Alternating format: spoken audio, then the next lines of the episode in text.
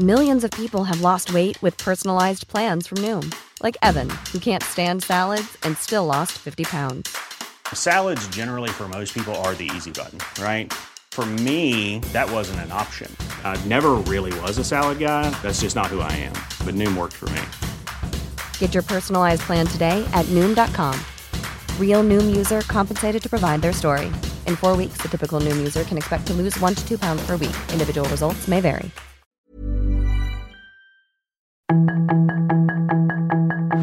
Tarde a tarde, lo que necesitas saber de forma ligera con un tono accesible. Solórzano, el referente informativo.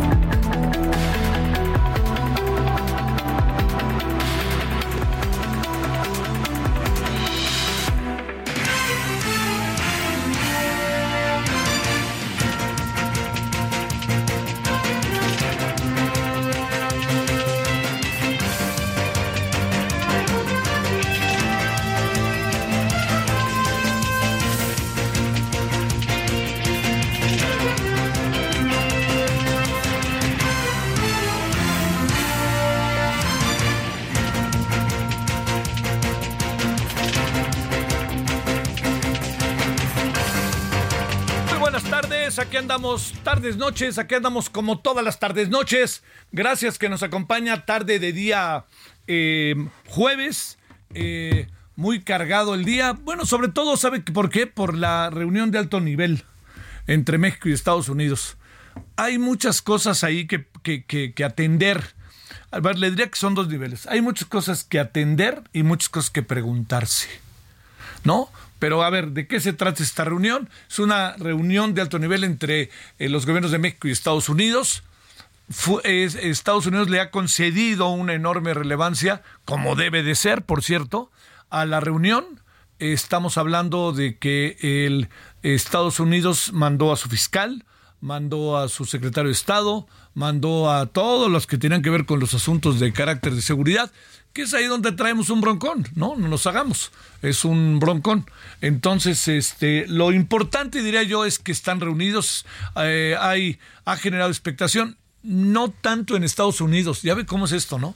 Ni hablar, pero sí le han echado un ojito ahí en Estados Unidos por una razón muy importante, porque estamos en un momento en donde de por medio, que está? Pues ni más ni menos que el tema del fentanilo. Entonces, fueron a ver al, a- ver al presidente.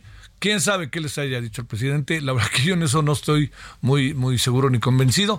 ¿Qué les habrá dicho en corto? ¿Qué les habrá dicho en largo? Pero este eh, estuvo los embajadores de México y Estados Unidos, el señor Ken Salazar, Esther Moctezuma, que vino de Washington, eh, la secretaria de Seguridad Ciudadana, la canciller, la canciller eh, Alicia Bárcena, que es una muy buena canciller, que le intelige muy bien estos temas, ¿no? Le intelige, le sabe muy bien por dónde, pero una cosa es que sepa por dónde y una cosa es que todo esto pueda resolverse. Bueno, es tarde de día jueves, estamos en el 5 de octubre, eh, un jueves particularmente, eh, todos los días son realmente más o menos iguales, ¿eh?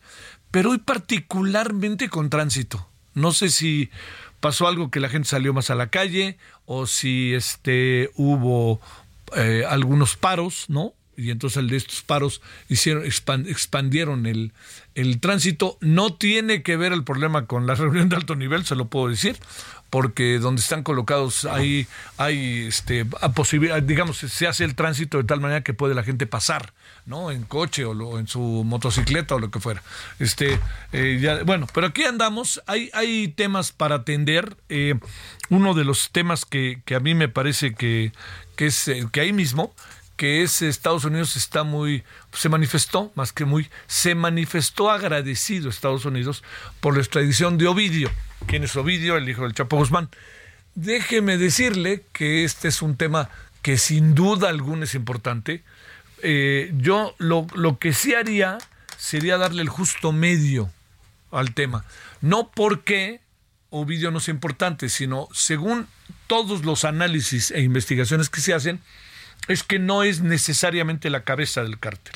Entonces, al no ser la cabeza del cártel, se desmembra el cártel, pero no se desmembra desde lo más alto. Eh, ya se sabe que es el, cuando, cuando tiran al más alto, ahí va a llegar alguien y listo, y así va a pasar. Hay alguien que se ha convertido en, algo que a mí me- realmente me sorprende, que es el Mayo Zambada, que, ese vive por los siglos de los siglos, ¿no? Nadie, nadie dice nada, nadie habla de, él, no lo detienen. y por lo que entiendo hay en contra de él una gran cantidad de acusaciones y delitos que de los cuales se le acusa, pero bueno, esa es auténticamente otra, otra historia. Eh, están muy agradecidos por, la, por lo de Ovidio y yo creo que están muy agradecidos por lo de Ovidio por una razón, entre otras. Por lo que, de varias razones, pero una es lo que les puede contar. Eh, si fuera usted Ovidio, ¿contaría algo sobre sus hermanos o no? Esa es una pregunta que no es nada ociosa, ¿eh? No es nada ociosa. Porque ahí habría que ver, este, habría que ver qué se hace. Y yo le diría, a ver, si fuera Ovidio, yo supongo que hay acuerdos, ¿no? se ponen a platicar en las noches o en el día o donde fuera, cuando están pisteando y le dice uno al otro, oye, y si me detienen a mí, ¿yo qué hago? No, pues supongo que se ponen de acuerdo. No, no, no, no, no debe de ser nada sorpresivo. Cuando agarraron al, al Chapo, supongo que el Mayo todos sabían qué hacer, ¿no? Pues, cuando agarran a Caro Quintero también, cuando lo fueron a agarrar hace años y años ahí en Costa Rica, en un balneario en Costa Rica, con, con este con, con su novia, la señorita Cosío, ¿no? Este, entonces, todo esto que le, que le estoy planteando forma parte de esta agenda que está ahorita latente, vigente, pertinente entre México y Estados Unidos en una reunión al alto nivel que, insisto, a mí me parece de enorme relevancia, aunque habrá que ver los resultados, sin perder de vista una última, para que la hablemos a detalle, sin perder, por último, que los dos países están en medio de procesos electorales. ¿No? México, Estados Unidos, México en julio, junio, Estados Unidos en noviembre. Y México tiene definido más o menos a sus candidatos a los cargos de para presidente. Pareciera que es una carrera de dos, con una que lleva ventaja, que es Claudia Sheinbaum, y la otra que es este es Xochitl Galvez, ahí están dos. Y eh, en Estados Unidos eh, todo indica que será el señor Biden, y habrá que ver si sí o no, ¿no? Si sí se queda el señor Biden o no. Él quiere, pero habrá que ver qué dicen los demócratas. Y el señor Trump quiere, y listo. Como se lo digo, quiere y va a querer y va a poder. Bueno, aquí andamos agradeciéndole en nombre de todas, todos. Su servidor Javier Solórzano le desea muy buena tarde noche. Que tenga usted, haya tenido usted un buen jueves y que tenga todavía mejor jueves lo que queda de él. Y si le parece, vámonos con un resumen. La información de último momento en el referente informativo. El presidente Andrés Manuel López Obrador aseguró que México y Estados Unidos podrán enfrentar sus problemas y dificultades trabajando en conjunto. En el mensaje de bienvenida que dio a la delegación estadounidense en el marco del diálogo de alto nivel sobre seguridad que se lleva a cabo en Palacio Nacional, el mandatario dijo que a su gobierno le importa mucho la comunicación, amistad y relación de entendimiento que se tiene con la Unión Americana. La extradición de Ovidio Guzmán, hijo de Joaquín El Chapo Guzmán, a Estados Unidos hace solo tres semanas es un símbolo poderoso de lo que pueden lograr cuando trabajan en conjunto, aseguró Merrick Garland, fiscal general estadounidense. Garland hizo un reconocimiento a las policías y a las Fuerzas Armadas de México porque sus integrantes han perdido la vida en el reto de la seguridad. Tras reportarse la desaparición de un joven médico durante un trayecto de Veracruz a Tamaulipas, esta mañana familiares informaron que fue liberado y se encuentra en el hospital. El derrumbe de la iglesia de la Santa Cruz en Ciudad Madero, Tamaulipas, dejó 60 lesionados. Sin embargo, la cifra de fallecidos aumentó a 12 este día tras la muerte de una mujer. Un juez de control determinó vincular a proceso a Roberto N. por el feminicidio de la joven Daniela Ramírez en 2019, por lo que se quedará en el reclusorio Oriente. En la audiencia inicial de cumplimiento de orden de aprehensión, el Ministerio Público presentó los datos de prueba integrados en la carpeta de investigación como datos de telefonía, seguimiento y cruce de llamadas que el sujeto hizo. La consejera presidenta del Instituto Nacional Electoral, Guadalupe Tadei Zavala, lamentó el asesinato de dos encuestadores de Morena en Chiapas y llamó a frenar la violencia para que no se empañe el proceso electoral en marcha. Al iniciar la sesión extraordinaria del Consejo General del INE de este día, pidió un minuto de silencio en memoria de Cristian Landa Sánchez y José Luis Jiménez, encuestadores de Morena quienes fueron asesinados el pasado 30 de septiembre. El tren suburbano que conectará en 39 minutos el Aeropuerto Internacional Felipe Ángeles con la estación Buenavista de la Ciudad de México funcionará en junio de 2024. El trayecto total del tren suburbano a Santa Lucía es de 42 kilómetros, 23 de los cuales corresponden al ramal que sale desde Lechería hasta la terminal. El presidente estadounidense Joe Biden no cree que el muro levantado en la frontera con México sea efectivo, pero afirmó que no puede evitar que se refuerce. En una reunión en la Casa Blanca con sus asesores de seguridad nacional, Biden apuntó que el dinero asignado para el muro fronterizo no puede redirigirse a otras labores. Un ataque ruso a una aldea en el noreste de Ucrania mató a 51 personas e hirió al menos a 6 más, afirmaron autoridades ucranianas este día. El jefe del gabinete presidencial y el gobernador de Kharkiv dijeron que las fuerzas rusas bombardearon una tienda y una cafetería en la aldea de Grosa, en la región de Kharkiv, alrededor de la una de la tarde. Sus comentarios y opiniones son muy importantes. Escribe a Javier Solórzano en el WhatsApp 5574 50 13 26.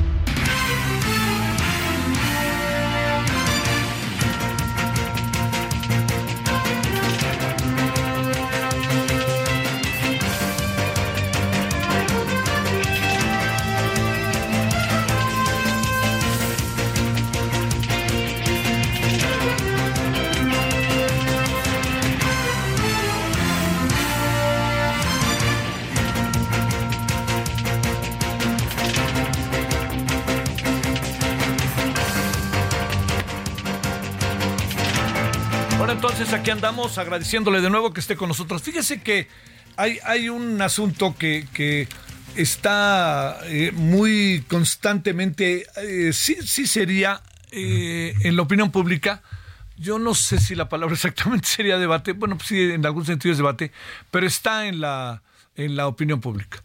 ¿A qué nos referimos? Nos referimos a que eh, digamos, el tema de la seguridad, en, que es una constante en, nuestra vida cotidiana, de repente pareciera que se pierde la capacidad de asombro. Y eso, créame que es, eso no nos va bien como sociedad ni como individuos. A ver, eh, no puede ser posible que maten a seis muchachos adolescentes y ya estemos en lo siguiente. ¿No?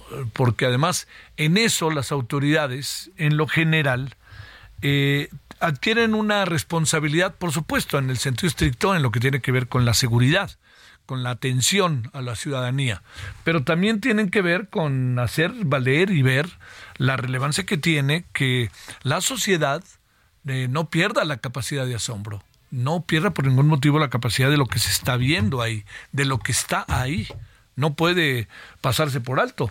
Fíjese, eh, digamos, en este discurso cotidiano que el presidente lanza, eh, reconoce muy pocas cosas que a lo mejor la sociedad eh, ve de otra manera.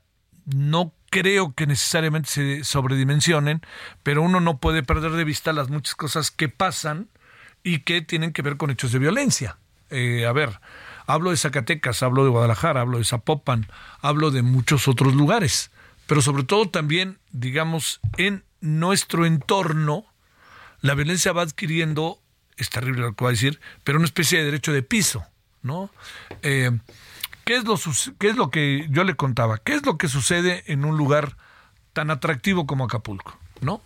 y yo supongo que como Acapulco, eh, digamos, hay como uno tiene más elementos para hablar de ello, lo que no significa que no pase en otros lados, pero yo, uno habla de lo que uno alcanza a ver directamente.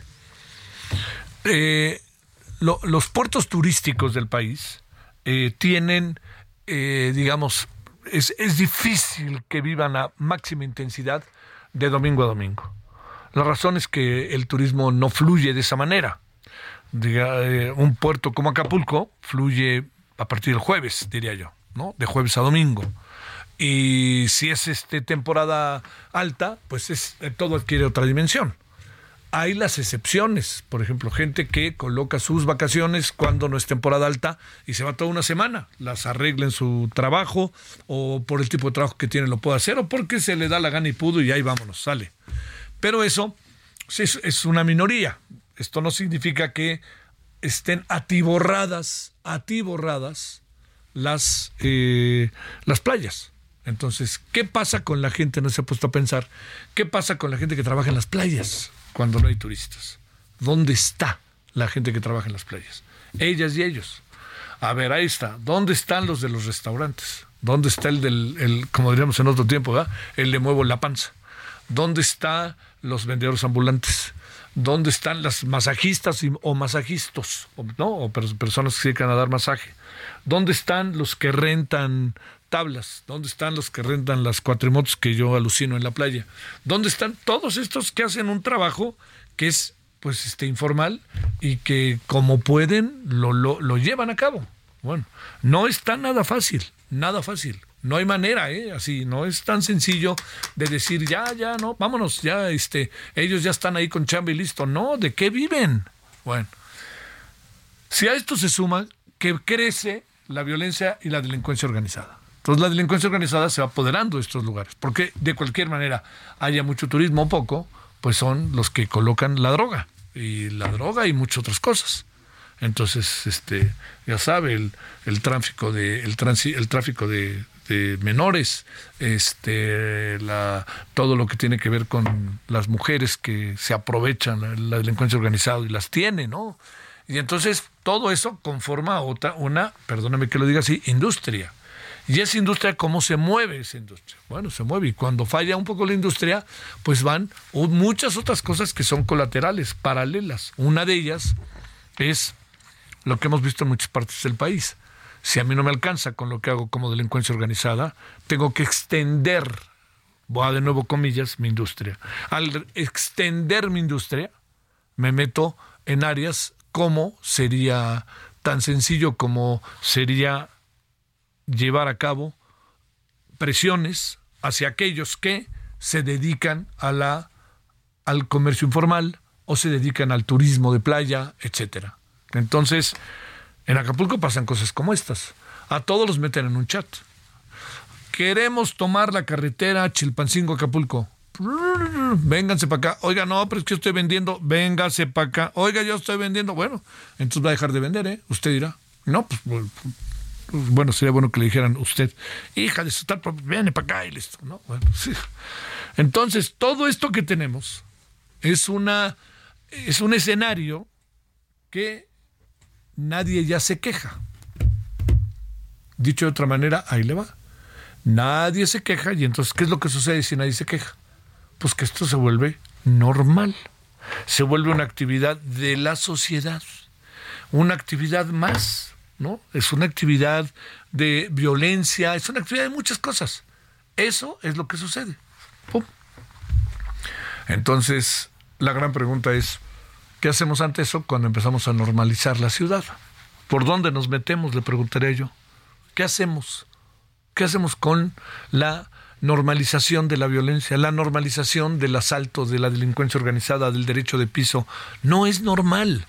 Entonces, cuando la autoridad, hablo genérico, dice, es que lo que tenemos que hacer es que estamos mejorando, es que vea usted, no, no, no estamos mejorando. Vea usted el número de personas asaltadas, hay una cifra negra, por supuesto, el número de personas asesinadas, la violencia que existe, el clima que se percibe también a veces, y eso es lo que lleva a lo que yo me permito mencionar y que lo digo con base a muchas otras este, interpretaciones de especialistas, se va normalizando la sociedad con la violencia. Y entonces aparece otra variable si la autoridad es incapaz de resolver el problema, ¿qué pasa? Pues entonces es la delincuencia organizada la que gobierna los municipios. Y cuando la, propiedad, la, delincuencia organizada gobierna los municipios, aparece otro concepto que no les gusta, pero ahí le va. Y ese concepto que no les gusta es el narcoestado. Estamos, créame que en una, bajo una situación eh, que creo que uno debe de, no perder de vista. Y yo creo que la autoridad, entiendo muy bien que quiera, este, que la, que la autoridad lo que quiera es eh, de repente o darle su justa dimensión o minimizarlo. Pongo las dos opciones. Pero la autoridad debe de ser consciente de la relevancia que existe en una sociedad como la nuestra de nunca perder de vista que está pasando algo extraordinario. Si me vienen a decir, lo que pasa es que es herencia y la culpa la tuvo Calderón y en una de esas hasta este, Adolfo Ruiz Cortines, pues me vale. El asunto está en que le diría que luego dice el dicho que lo que no es en mi año no es en mi daño. Pero aquí la gran pregunta que todos nos debemos de hacer es, después de que un gobierno lleva cinco años en el poder, ¿podemos nosotros únicamente responsabilizar al pasado? Fíjese que dije únicamente. Quiere decir que el pasado, claro que tiene responsabilidad. Pero a estas alturas, después de cinco años, ¿dónde andamos? ¿Dónde andamos? Y eso es a mí lo que me parece, escuchando voces, pues el gran tema es la seguridad. El gran tema es salir a la calle y que me asalten. El gran tema es vivir en Acapulco y que en la noche no pueda salir porque se me vienen encima. El gran tema es que se peleen las bandas de la delincuencia organizada y pum, resulta que mataron a tres que iban caminando por ahí. Ese es el asunto. Y el gran tema es lo que sí pasa con mucha gente. Mire, últimamente nos hemos dado cuenta, para cerrar, que en las escuelas y en, y en general entre los jóvenes empieza a haber mucha violencia. Hay muchas explicaciones de ello. Una, por ejemplo, eh, de las explicaciones que, más eh, se, se, insiste en ella, es que tiene que ver con lo sucedido con la pandemia que nos dejó a todos encerrados, ¿no? Por decirlo, eh, para decirlo menos. Y que entonces ahora estamos saliendo y entonces están pasando muchas reacciones sociales, psicológicas, etcétera. Bueno, vamos a partir de que algo hay de cierto. Pero hay un clima de violencia en la sociedad que empieza a ser permisible. Y yo creo que ahí hay que tener mucho cuidado. Palabras. Yo sé que lo que estoy diciendo lo he escuchado y mucha gente lo menciona, pero déjeme llamar su atención por lo que su servidor ha visto saliendo de la Ciudad de México en las últimas semanas y pudiendo ver lugares bellísimos que están asustados, están entrampados, ¿no? Y que viven con una enorme inquietud. O sea, si yo no le hago caso aquel tipo que me viene a pedir el derecho de piso, se acaba mi negocio. Y van a ir con mi familia, se acaba mi familia. Dicho así, suena muy como de película, ¿no? Y que la agarre alguien por ahí, ¿no? Pero los hermanos Almada, ¿no? Pero dicho de otra manera es la cotidianidad, el cómo vivo de lunes a domingo. Bueno, ahí andamos. 19 con 21 en hora del centro en este día que es jueves 5 de octubre.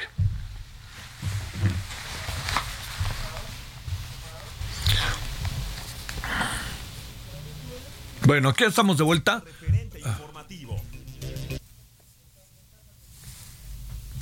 Bueno, aquí estamos de vuelta. Ahí algo pasó, pero ya vio que dejó de pasar. Eso quisiera pensar.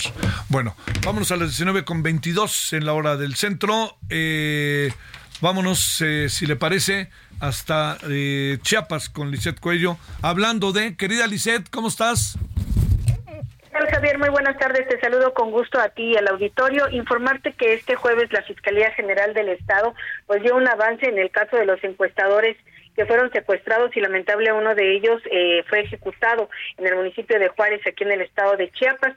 Bueno, pues dio a conocer la dependencia que se vinculó a proceso a Joselino, José, Enrique y Eric por su probable responsabilidad en el delito de robo con violencia y agravado en Juárez contra cinco encuestadores de Morena el pasado 30 de septiembre. Estos cuatro eh, son cuatro vinculados, Javier, de las seis personas que ya eh, se detuvieron por el caso en donde una persona pues fue ejecutada, tres fueron liberadas y una más está todavía en calidad de desaparecida. Sin embargo, eh, Javier, el dato curioso es que la Fiscalía General del Estado señala que los vinculó a proceso por un acto eh, que ocurrió el 2 de octubre y no por el de el caso específico de los encuestadores. De acuerdo a esa carpeta de investigación, eh, fueron ellos vinculados a proceso ya que eh, pues cometieron un robo en contra de Pablo N, que los hechos ocurrieron el pasado 2 de octubre. Este juez eh, de control dictó acto auto de vinculación a proceso en contra de estos imputados a quienes se les impuso medida cautelar de prisión preventiva justificada y un plazo también de investigación complementaria de un mes. Sin embargo, Javier, te repito, pues el caso está bastante confuso en lo que fue la vinculación de proceso el día de hoy aquí en Chiapas. Oye, este el, el, el, fondo será el, intento de robo o algo así, o alguna cosa así, o, o habrá algo más de fondo que pues iremos descubriendo? En, eh, en específico, eh, Javier, el día de hoy tenemos que tener eh, comunicación con la gente de prensa de la Fiscalía y nos comentaban que no querían hacer ninguna mención acerca del homicidio de la persona porque pues todavía está abierta la carpeta de investigación. Sin embargo, eh, te repito, cuando ellos envían información de este tipo, pues lo único que hacen es únicamente confundir porque los están vinculando a un caso que no fue el, el específico de los encuestadores de Morena. Te mando un, este, te mando un saludo, Igualmente, muy buenas noches. Gracias. Bueno, vamos a una pausa y oiga, Bueno, vamos a una pausa y vamos a regresar con eh, más asuntos. Yo le confieso, salvo su mejor opinión, que este lío que se está dando en la Ciudad de México con una señora alcaldesa que quiere ser jefa de gobierno de la ciudad, estos líos en los que diario pasa algo, hechos de violencia, etcétera, yo no sé quién los provoca y yo no sé quién ataca, pero por favor póngale un alto, ¿eh? No va a acabar bien eso, van a ver, ¿eh? Tarde que temprano va a pasar algo con la señora Sandra Cuevas o con quien ataque a la señora Sandra Cuevas, como si no hubiera civilidad, por Dios. Pausa. El referente informativo regresa luego de una pausa.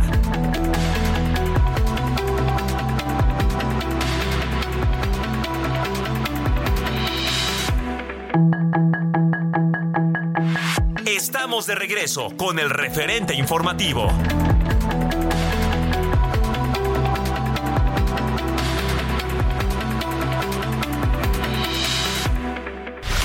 En el referente informativo le presentamos información relevante. López Obrador promete seguir trabajando en coordinación con Estados Unidos. Vinculan a proceso a cuatro detenidos por el asesinato de los encuestadores de Morena en Chiapas. Suben a 12 los muertos por el derrumbe en la iglesia de Ciudad Madero, Tamaulipas. La UNAM sí fumigará todas sus instalaciones, aunque niega que haya plaga de chinches. Uriel Carmona comparece ante Congreso de Morelos. Gobierno de Nuevo León asegura que la Gigafactory de Tesla sí se hará en Santa Catarina. Migrantes frenan 3 mil millones de dólares en mercancías en la frontera con Estados Unidos. Joe Biden anuncia que ampliará muro en su frontera con México para frenar a migrantes. Mueren 14 personas y desaparecen más de 100 por inundaciones repentinas en la India. Sus comentarios y opiniones son muy importantes. Escribe a Javier Solórzano en el WhatsApp 5574 50 13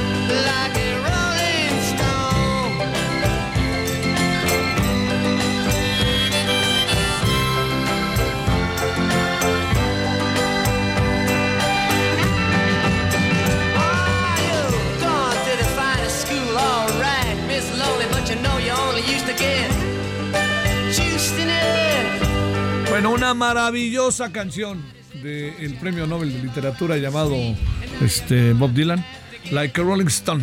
Es, es, eh, un álbum que, bueno, se va a estrenar un nuevo álbum de su histórica gira por Japón en 78, que fue una gira sensacional. Oiga, por cierto, está por salir, a ver si ya salió, búsquenlo, no, yo no lo puedo buscar, no lo puedo encontrar. Eh, una, una canción que hicieron los Rolling Stones y Paul McCartney. A ver qué hicieron estos. A ver qué hicieron estos. No, no, no creo que me ilusiono tanto, sino digo, a ver qué hicieron, ¿no? ¿Qué hicieron? Este, dos eh, personajes, bueno, los Rolling y un Beatle, personajes, eh, bandas fundamentales en la historia, fundamentales en la historia del rock, sin la menor duda. Esto se llama como una piedra que rueda, like Rolling Stone. Es eh, 17 de noviembre de cuando vea esta La Luz con temas inéditos, pero es una canción de los 60.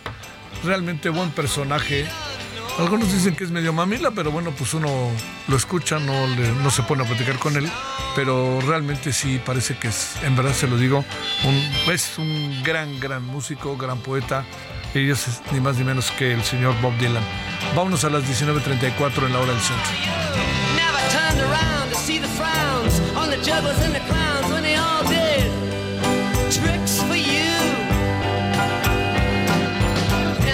Understood that it ain't no good. You shouldn't let other people get your kicks for you.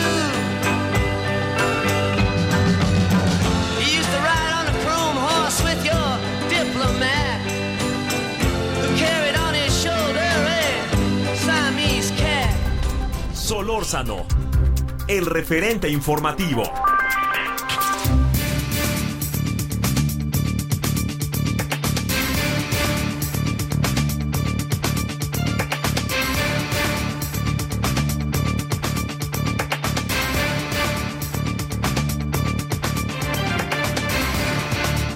Bueno, estamos de vuelta y le agradecemos a Manuel Guadarrama, coordinador de Finanzas Públicas del Instituto Mexicano para la Competitividad del IMCO. Manuel, muchas gracias. ¿Cómo has estado? Buenas noches.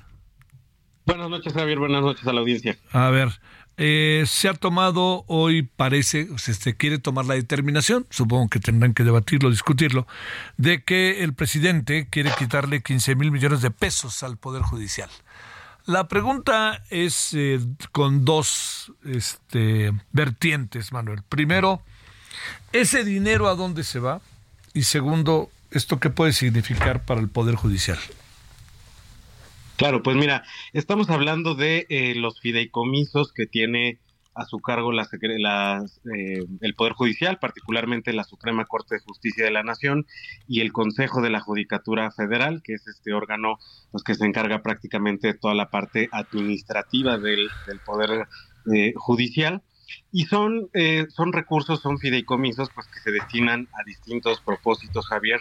Eh, parte de estos fideicomisos va, por ejemplo, a todas las pensiones de, eh, pues de, de- los jueces en retiro, pensiones complementarias, prestaciones, eh, temas, por ejemplo, para la implementación de, eh, de, de las reformas en materia de justicia, eh, pensiones obviamente de, de los magistrados, de los jueces, que no son, hay que aclararlo aquí, Javier, eh, pues no son recursos públicos, son eh, varios de estos fideicomisos, están integrados por eh, aportaciones que el propio personal operativo, que los propios magistrados y jueces pues han aportado a, estos fondos y que eh, pues justamente están a cargo digamos de- de- del poder judicial fuera de esta lógica presupuestal es decir que justamente escapan de la aprobación que año con año pues viene en estas fechas próximas también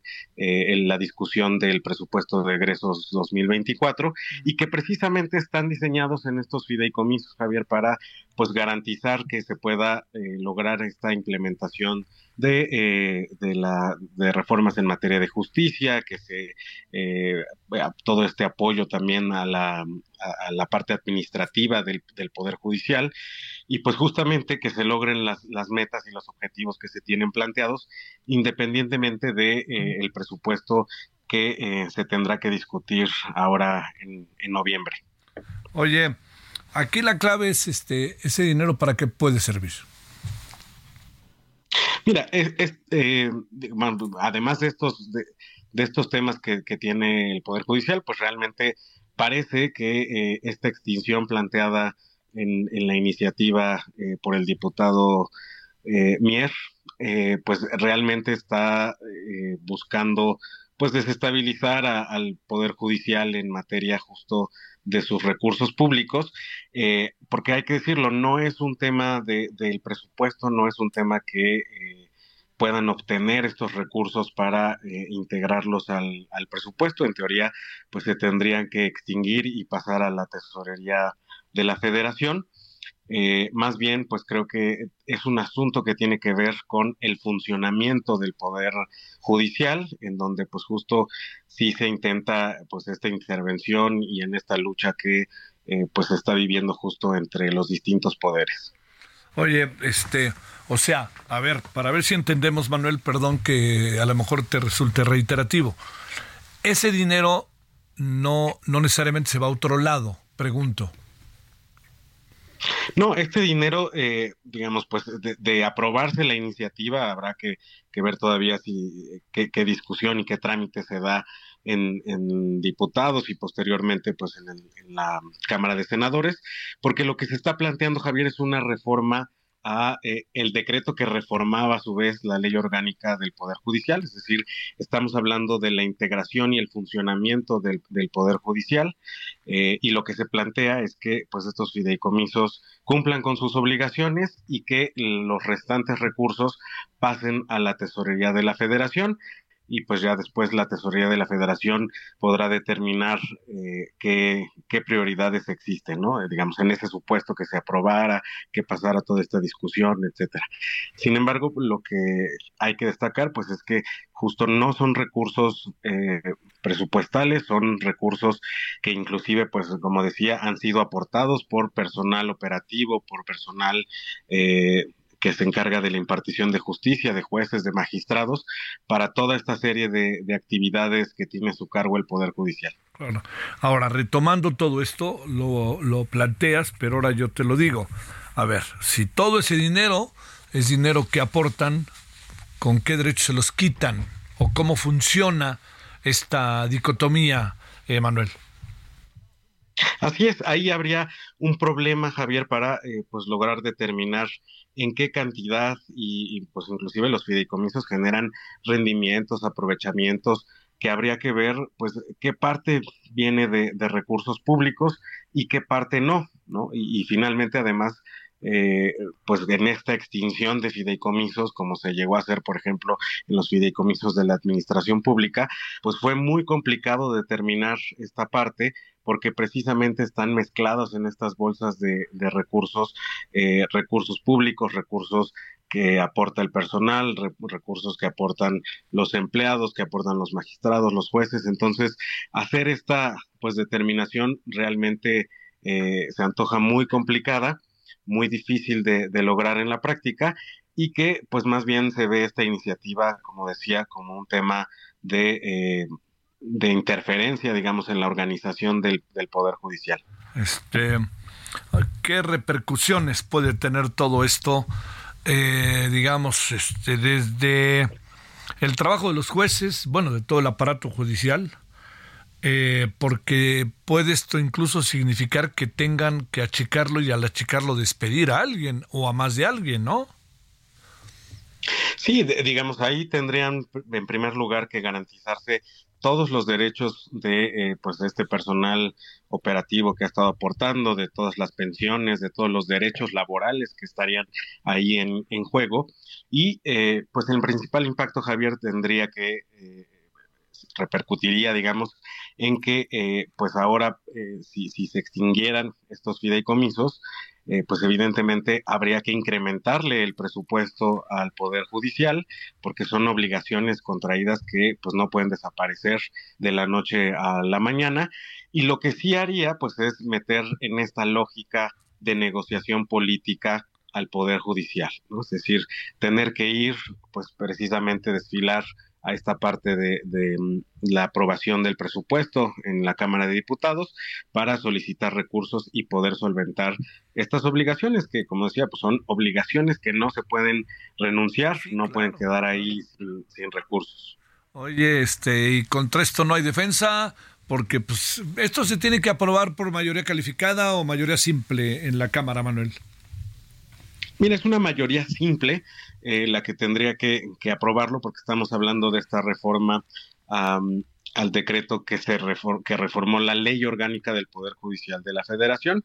Eh, como decía, pues había, habría que ver justo inclusive qué comisión es la encargada de, de, dictaminar este asunto porque pues trata directamente, decía, no sobre los recursos, sino sobre la organización del Poder Judicial. Entonces, pues al menos tendríamos que ver eh, un par de comisiones que estén involucradas para determinar la conveniencia o no de eh, consolidar estos recursos eh, en otro tipo de, fondos, eh, ya sea por parte del presupuesto o pues dejar un fideicomiso también importante ahí que tiene a su cargo el, Poder Judicial. Oye, este, el, el, otro asunto que es como para, para atender es qué va a pasar con el presupuesto al, a, a, todos los, a todo el aparato de justicia ¿no? ¿Es, es suficiente? ¿Es insuficiente? ¿Cómo lo encuentras? Mira, se planteó eh, un 4.3% de, de aumento a todos los recursos del Poder Judicial, es decir, todos los recursos que emplea la Suprema Corte de Justicia de la Nación, el Consejo de la Judicatura Federal y el Tribunal Electoral del Poder Judicial de la Federación, que eh, pues además, digamos, eh, tienen nuevas tareas a su cargo eh, que implementar. Tienen, por ejemplo, esta reforma al Código Nacional de Procedimientos Civiles, que pues implica justamente eh, que se requiere hacer capacitación, que se requieren hacer adecuaciones en, en las instalaciones del Poder Judicial. Eh, también hay que recordar que pues ahora la parte laboral, Javier, pasa a formar parte del Poder Judicial. Anteriormente estaban las juntas de conciliación y arbitraje que dependían del Poder Ejecutivo. Ahora se le encomienda esto al Poder Judicial yo creo que es importante que se cuenten con recursos suficientes para garantizar la justicia en, materia laboral, la justicia para todos los trabajadores. Entonces, en ese sentido, pues el presupuesto que se solicita para 2024 eh, realmente pues va muy apegado a las nuevas necesidades que tiene el, Poder Judicial, un incremento, decía, eh, de menos de 5%. Y, y si nosotros, por ejemplo, lo comparamos con eh, lo que está pidiendo el Poder Legislativo de aumento, pues es casi un 10% de aumento lo que están pidiendo los legisladores de, recursos adicionales. Para darnos una idea, solamente lo que piden los legisladores de, aumento, pues alcanzaría para pagar casi 1.4 veces el presupuesto del INAI, del Instituto Nacional de Transparencia y Acceso a la Información. Entonces, pues ahí estamos viendo en dónde están las, las prioridades. ¿Qué piensas de eso, eh, este Manuel? Porque, el, bueno, al INAI le, quieren también meter tijera. Bueno, ya viste lo que dijo la directora del INEGI, ¿no? Dijo tijera pollera o algo así, ¿no? Son los tijeros polleros o algo así respecto a que le bajaron el presupuesto, que no por ello va a dejar de hacer sus investigaciones, pero la regularidad y sistematicidad con la que se vienen haciendo, hasta ahí llegamos, ¿eh? Sí, desafortunadamente pues existe esta tentación en este próximo presupuesto en 2024, hay que la fecha límite es el 15 de noviembre que tienen los diputados para aprobarlo. Y como decía, pues ellos mismos sí se están despachando con cuchara grande eh, con este aumento que, que solicitan de más de mil millones de pesos adicionales y eh, pues están planteando justo el, recorte a varios órganos, eh, organismos autónomos y obviamente pues habrá que ver qué sucede con este incremento que solicita el Poder Judicial. Híjole Manuel, este va a ser un año difícil en esta materia, ¿no? Sí, complicado. Yo creo que eh, pues por ahí vendrán las principales discusiones de, de, este presupuesto de egresos para el siguiente año y sin duda pues también ahora a finales de este mes Javier ver eh, qué sucede con la parte de, la deuda, eh, en la parte de ingresos, pues los 1.7 billones de pesos que se están solicitando también fuera de, la normatividad. Híjole, híjole, híjole. Y además, este, con, con, bueno, cuando uno revisa todo el presupuesto, pues está muy claro que importa, que importa menos y que no importa, Manuel, ¿no? Digamos, pero muy marcadamente, porque además, pues hasta donde entiendo, déficit como se es deuda, ¿no?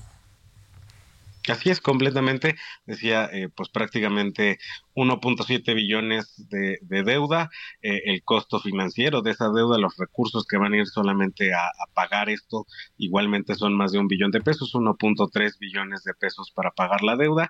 Y el tema prioritario eh, en año electoral, pues será el gasto en desarrollo social.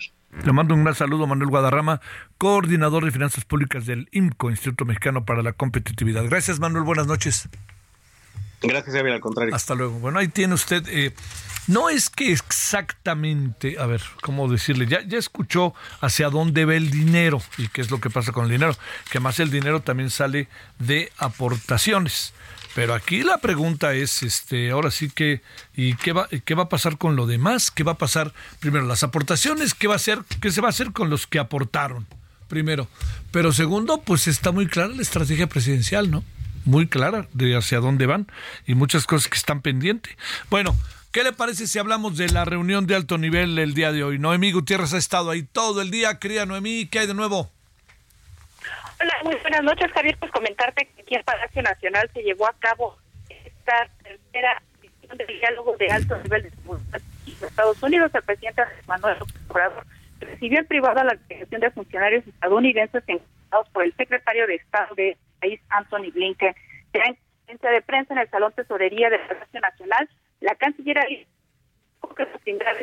A ver, espérame tantito. Sí, oye, Noemí, espérame tantito porque se está cortando mucho la llamada. Entonces no, no, no se oye como corta, entonces queda, queda todo como pum, pum, no sabemos eh, cuando se hila la frase, a ver si podemos volver a marcarle o hagamos algo. Estamos con nuestra compañera Noemí Gutiérrez, estamos hablando de la reunión de alto nivel y qué horror, pero lo vamos a tener que pedir que empecemos otra vez, porque sí de plano no, no, este, no estaba escuchándose del todo. Ahí debe de estar Noemí en cualquier momento. Perdón, Noemí, pero sí nos estaba escuchando bien y no tiene mucho sentido. Lo recuerdo. Un muro no es la respuesta y dice esto es de antes y el presidente Biden dice yo hay cosas ahí con el muro que no me puedo meter, ¿eh? Y tiene más que razón por la forma en que está organizado políticamente los Estados Unidos. Noemí, no te importa empezar de nuevo porque se cortaba y escuchábamos, si no, pero adelante contigo si no tienes inconveniente. Sí, Javier, muy buenas noches a ti, a todo tu auditorio. Pues te comentaba que aquí en Palacio Nacional, en la Ciudad de México, pues se llevó a cabo la tercera edición del diálogo de alto nivel de seguridad México-Estados Unidos y el presidente Andrés Manuel López Obrador recibió en privado a la delegación de funcionarios estadounidenses encabezado por el secretario de Estado Anthony Blinken. Ya después dieron conferencia de prensa en el Salón Tesorería de Palacio Nacional.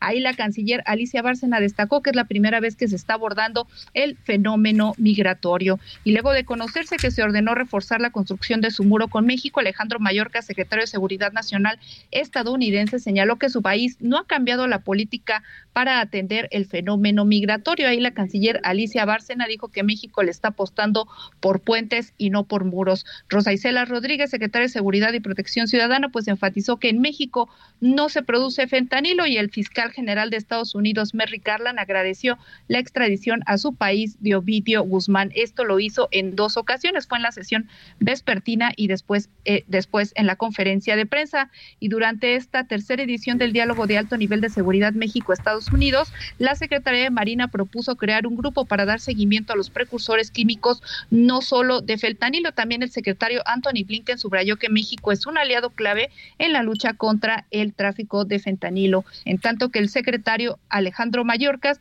dio a conocer que mensualmente su país va a entregar a México un informe sobre el movimiento ilegal de armas de fuego hacia el sur, pero también anunció que su país está firmando un acuerdo con Venezuela para repatriar a ciudadanos de ese país. Pues Javier, parte de esta jornada maratónica que tuvimos hoy aquí en Palacio Nacional.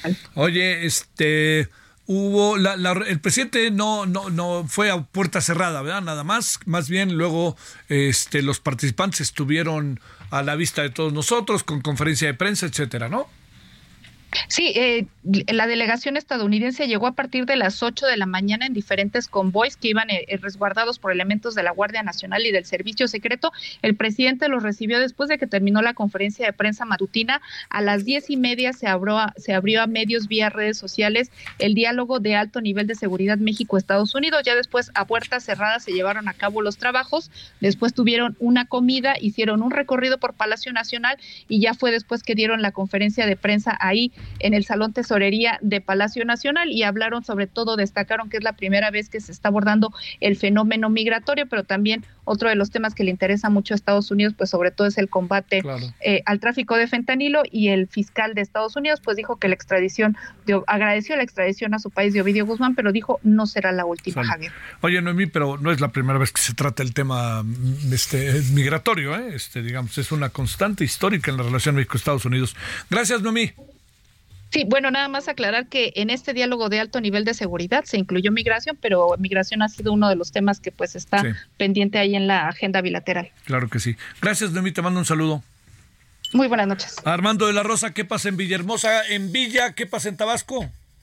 Así es, muy buenas noches, Javier. Te saludo con mucho gusto y te comento que efectivamente aquí en Tabasco, pues bueno, pues el gobernador eh, Carlos Manuel Merino Campos, pues dio a conocer que eh, podría ofrecer seguridad eh, policíaca a los encuestadores de Morena. Esto luego de que pasado fin de semana, pues un 12 encuestadores de Morena eh, fueran secuestrados en el municipio de Juárez, Chiapas, muy cercano a Tabasco, y allá dos muertos ya en territorio tabasqueño, por lo cual, pues bueno, pues el mandatario dijo que si el partido a nivel estatal o a nivel nacional lo solicita, les podrían brindar acompañamiento policíaco a eh, precisamente los encuestadores de Morena para que realicen sus propias actividades y así pues evitar otra eh, tragedia. También pues bueno, el gobernador fue cuestionado sobre los hechos de violencia que también se han dado eh, aquí en Tabasco, principalmente en los municipios de Cárdenas y Huimanguillo que están muy pegados a Chiapas y bueno, el mandatario negó que haya presencia de grandes cárteles en Tabasco, sino que son bandas locales, pero pues hizo la recomendación a Morena a que si lo solicitan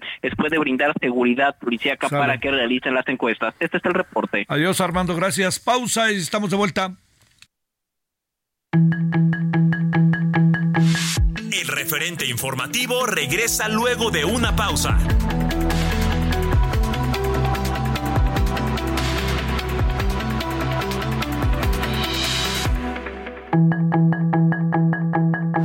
Estamos de regreso con el referente informativo.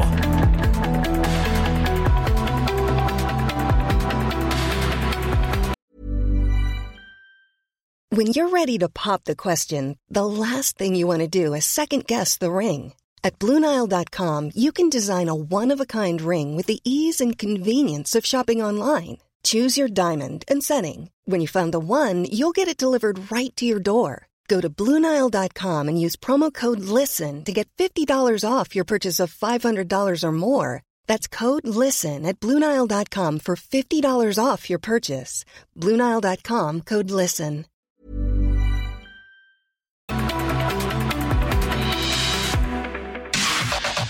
La información de último momento en el referente informativo. El diputado de Morena, Daniel Gutiérrez, propuso pedir a Francia la repatriación de los restos de Porfirio Díaz a fin de darle la sepultura que merece y reconocer sus aportes a la nación. Los legisladores indican que el expresidente dejó claro en vida que su deseo era ser sepultado en México, en específico en la Basílica de la Soledad de su natal Oaxaca. Con narcomantas en diversos puntos de la región fronteriza, la célula criminal de los pelones que opera desde Caborca, Sonora, el tráfico ilegal de drogas a los Estados Unidos, anunció que se unirá a la prohibición del trasiego de fentanilo, como en días pasados lo anunció la chapiza del cártel de Sinaloa. Un alumno de secundaria apuñaló por la espalda a su profesora en el municipio de Ramos Arizpe, Coahuila. En un video de las cámaras de seguridad del salón, muestra cómo el joven espera que su docente de español le dé la espalda para darle varias cuchilladas y golpes hasta caer en el suelo. La mujer fue trasladada a un hospital y se reporta fuera de peligro. Los legisladores acordaron que el 16 de octubre arrancará en la Cámara de Diputados el Parlamento abierto sobre la reducción de la jornada laboral de 48 a 40 horas a la semana, en el cual participarán académicos, expertos en el tema, sindicatos, empresarios y trabajadores. Cuauhtémoc Blanco, el gobernador de Morelos, solicitó oficialmente la destitución de Uriel Carmona, fiscal general del Estado, quien permanece en el cargo con cuatro procesos penales en su contra y por los cuales estuvo recluido en dos penales diferentes durante agosto y septiembre. El secretario de Seguridad Nacional de Estados Unidos, Alejandro Mayorkas, advirtió que su país endurecerá aún más las medidas para contener la migración ilegal tras un acuerdo con Venezuela para deportar a ciudadanos de ese país. Diversos operativos en la alcaldía Venustiano Carranza permitieron la detención de 19 personas que utilizaban predios destinados a la vivienda como narcolaboratorios y sitios para el aseguramiento de droga, mientras que otros comercializaban la sustancia en varios puntos de la demarcación. Sus comentarios y opiniones son muy importantes. Escribe a Javier Solórzano en el WhatsApp 5574 50 13 26.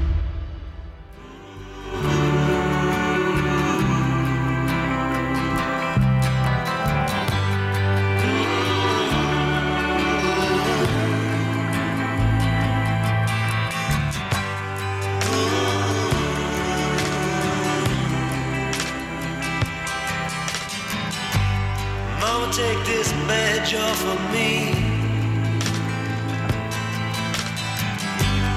I can't use it anymore. It's getting dark, too dark to see. I feel I'm knocking on heaven's door. Knock, knock, knocking on heaven's door.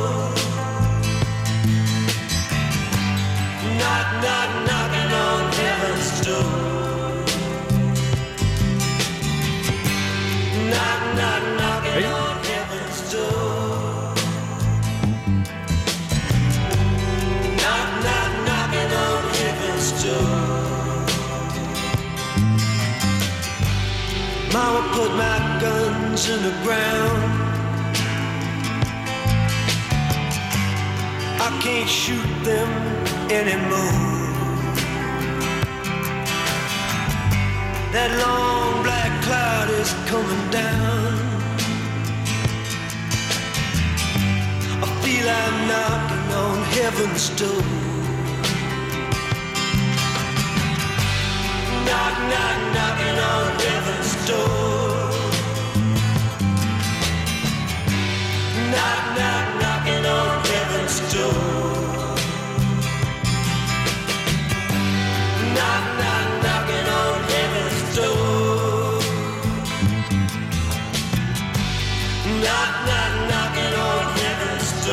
Ahí estamos con eh, tocando ahí a las puertas del cielo o algo parecido con Bob Dylan que lo venimos escuchando porque va a hacer va a estrenar un nuevo álbum de su gira muy famosa en 1978 por Japón. Y este el 17 de noviembre va a ser cuando va a aparecer y ahí va a aparecer dos o tres canciones más que él eh, que se está estrenando no este poeta cantante. 25 en la hora del centro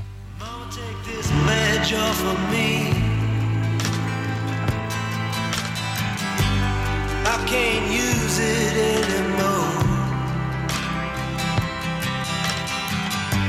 It's getting dark, too dark to see. I'm knocking on heaven's. Solórzano, el referente informativo.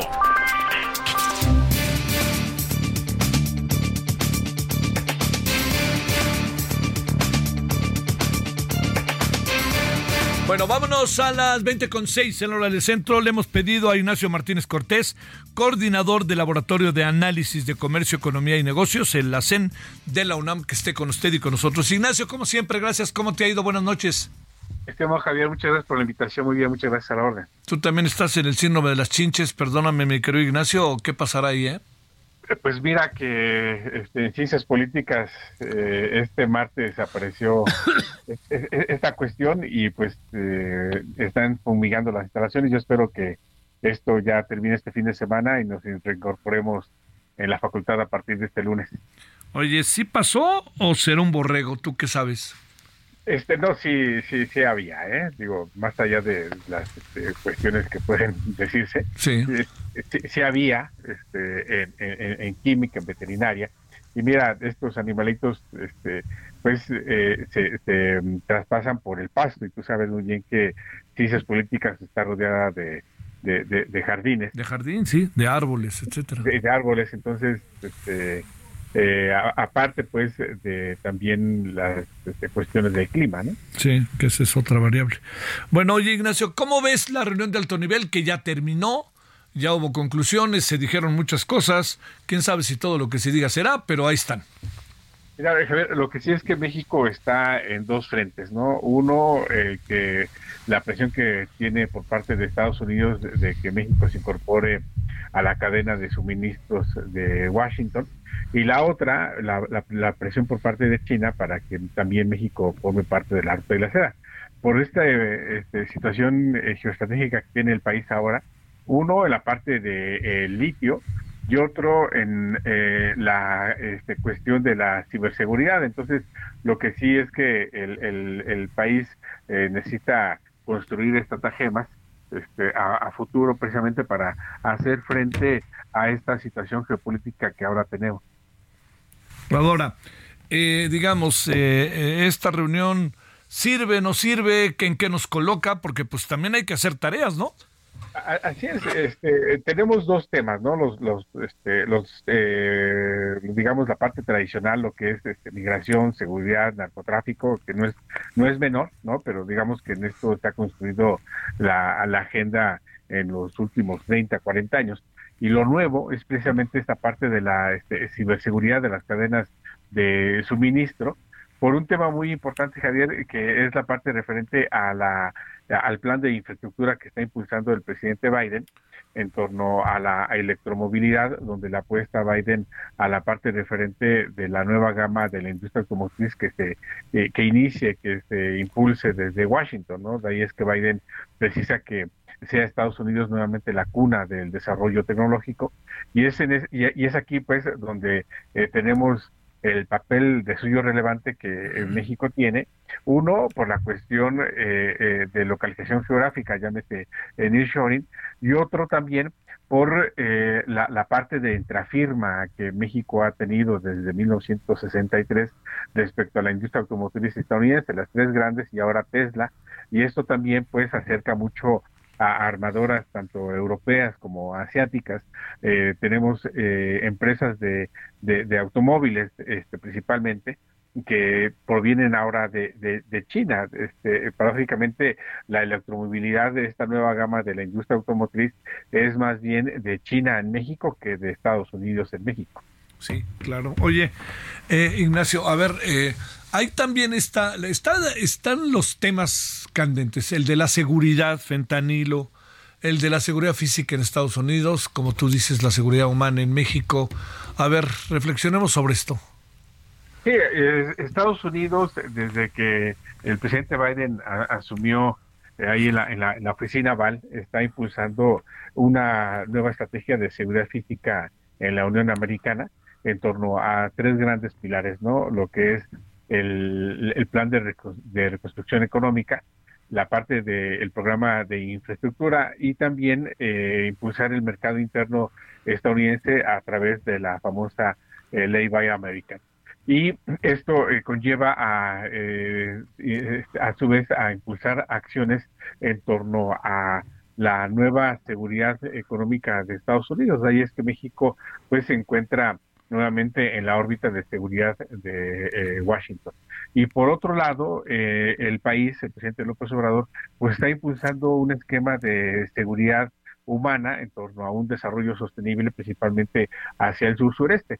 Y es aquí donde están este, pues los puntos encontrados, porque en tanto que Estados Unidos quiere que México se incorpore a esta cadena de suministros, pues eh, lo que establece el gobierno mexicano como condicionante es que sí podría eh, establecerse un nuevo mecanismo de cooperación a través de esta electromovilidad, siempre y cuando Washington, las empresas estadounidenses, inviertan hacia el sur sureste de el país, en tanto que las empresas, por supuesto, lo que quieren es eh, estar en la franja, en la línea fronteriza eh, del norte de México con el sur de Estados Unidos, y es en este aspecto, pues, donde se está tejiendo en los próximos meses, se estará trabajando eh, en, ello, tomando en consideración pues que comienza la cuenta regresiva del final de la administración de López Obrador, pero también la cuenta regresiva del presidente Biden y por supuesto lo que a ambas naciones este, les interesa es construir a futuro precisamente de cara a 2030 en el sentido de que este es el eh, objetivo de Estados Unidos para ese país pues tener ya eh, una nueva electromovilidad a través de esta eh, gama de la industria automotriz. Sí, ahí está la otra. A ver, el tema otro que, que también ya medio mencionaste, pero hay que entrarle. Eh, para fentanilo, el tema fentanilo para Estados Unidos es de primer orden, pero no solamente es eso, eh, también lo que, lo que este, sucede es que algo que aparece de manera muy, muy de nuevo controvertida es que Estados Unidos asegura que en México se produce fentanilo y México lo niega y lo niega. ¿Esto nos coloca en qué disyuntiva o en qué situación? Y es aquí precisamente el otro este, gran tema y donde también está presente el otro actor este, en, en, la sala este, que nadie ve, pero pues que figura, que es la parte de China. ¿No? Donde lo- este, este precursor, pues por supuesto, la base viene de, de, China, algo que, algo que niega el gobierno de, de Beijing. Y, y tenemos aquí nuevamente esta relación del crimen organizado, principalmente por el cártel de Sinaloa, eh, que es este, quien, digo, de manera negativa lidera esta eh, nueva, nue- nueva fase eh, de- del narcotráfico. Y es donde nuevamente vemos la presión de Washington digo, estamos lejos, de, te recordarás, de la vieja certificación, ¿no? Pero sí este, hay una enorme presión por parte del esquema de seguridad de Estados Unidos para que México profundice aún más en contra de este, este eh, flagelo y esto nos estaría llevando a mm, este, mecanismos de cooperación que, por cierto, el presidente López Obrador rechaza. Oye, la otra cosa en relación a, a- a- a este mismo asunto es eh, cómo verán al presidente López Obrador, y lo digo eh, que de repente parece eh, muy eh, como, como muy rudo en, la, en, en cuanto al uso del lenguaje. Nadie está pidiendo que se traten como este sin mírame y no me toques, ¿no? Sino más bien uno se pregunta ahí qué pasa, porque de repente hay declaraciones fuertes del presidente López Obrador sobre lo que está haciendo Estados Unidos, aunque no lo puntualiza en su presidente, sí lo hace referir al gobierno de los Estados Unidos. Ahí también de eso se hablará o eso lo pasas de largo o cómo funcionará eso, Ignacio. No, sin, sin duda también está presente, pero diría yo, este, recordando los adagios de- de- del pueblo, este, de mi pueblo, este, eh, Javier, que también Estados Unidos este, eh, eh, corre el viento fuerte, ¿no? Eh, con relación a, este, a, a los gobernadores, con relación a los candidatos, ¿no? Donde este, dicen que pueden atacar a México si llegan a la presidencia, ¿no? O, o este, el gobernador que de Texas, pues que, eh, digo, también este, tiene ahí la parte de frente a las a las a las boyas, ¿no? Entonces, creo que de uno y de otro lado está esta situación candente, precisamente uno, pues porque ya estamos en el contexto eh, de, de, las precampañas en Estados Unidos, y otro, pues eh, de eh, que también estamos muy acostumbrados, Javier, a que la cuestión eh, de la diplomacia en, en- en- Palacio, pues era muy eh, en, este, en cuestiones de eh, no lastimar al vecino y pues tenemos ahora a un presidente con un eh, estilo totalmente distinto, pero algo muy importante, Javier, es que eh, afortunadamente el- la, la cuestión diplomática este, corre bien, se teje bien y sin duda la, la canciller con su contraparte, el secretario de Estado, pues hilan fino y, y- y me parece que hilan bien, ¿no? Y es esta y es este el contexto de hoy, porque no, no es la primera ocasión en que viene, eh, pues, digamos, el staff de seguridad de la Casa Blanca. Ya son tres veces en que el, el- el cuerpo de seguridad de Estados. Unidos de la Casa Blanca está presente en el país. Oye, eh, que no es una cuestión menor, ¿no? Es una cuestión mayor, diría yo, ¿no? Así es, este, eh, digamos que cada bimestre eh, un, un- un personaje de, de alto nivel de la Casa Blanca está este, presente, ya sea eh, Kerry, Raimondo eh, o, Blinken, ¿no? Este, por no decir esta relación comercial que corre aparte por el TEMEC entre la embajadora eh, Tai y por supuesto la, la secretaria de Economía, la maestra Buenrostro. ¿Cómo quedarán las cosas? Este, igual en diplomacia pura, en algo cambia un poco las cosas, que es la canciller, ¿no? También hay que reconocer la canciller mexicana, ¿no? Tiene ahí un oficio y está muy echada para adelante y sabe como dónde, dónde hay que meterse, ¿no? Así es, a ver, y algo muy importante que desde el perfil de la nueva canciller es que mira mucho hacia el sur sureste.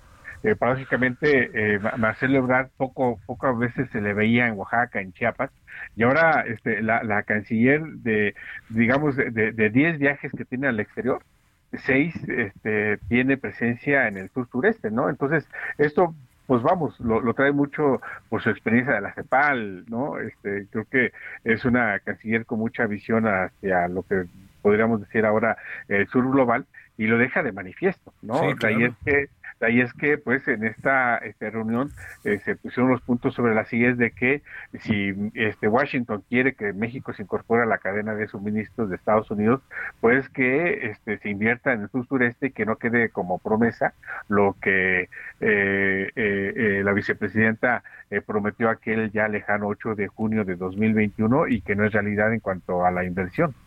Eso es importante. Oye, eh, es cierto, además de todo el tiempo que vivió en Chile y hizo actividades en la CEPAL, en fin, ¿no? Así es, este, que, digamos tiene otro perfil. Creo que es un perfil totalmente distinto a lo que estábamos acostumbrados en la parte de la Cancillería, digo, el mismo Marcelo Ebrard, ¿no? Entonces, sí, aquí este, eh, eh, la, la, la, la, Canciller pues sí que hace manifiesto, deja ver, y por supuesto que la diplomacia se mueve con pez en el agua, pues es lo suyo. Bueno, te mando un gran saludo. Es como sea buena relación, buena este, reunión, ¿no? Yo entiendo que habrá muchos, este, muchas diferencias, etcétera, pero es una importante que luego dicen, estas son las cosas en donde lo importante a veces ya no es ni lo que dicen, sino que están sentados juntos, ¿no?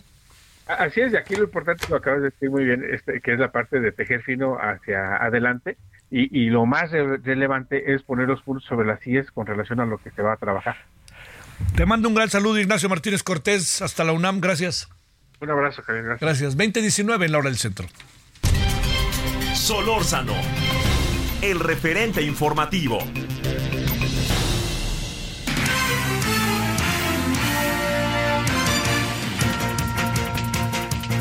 A ver, ¿qué van a fumigar la UNAM o qué van a hacer por ahí o ya la están fumigando? Fernanda García, ¿cómo estás?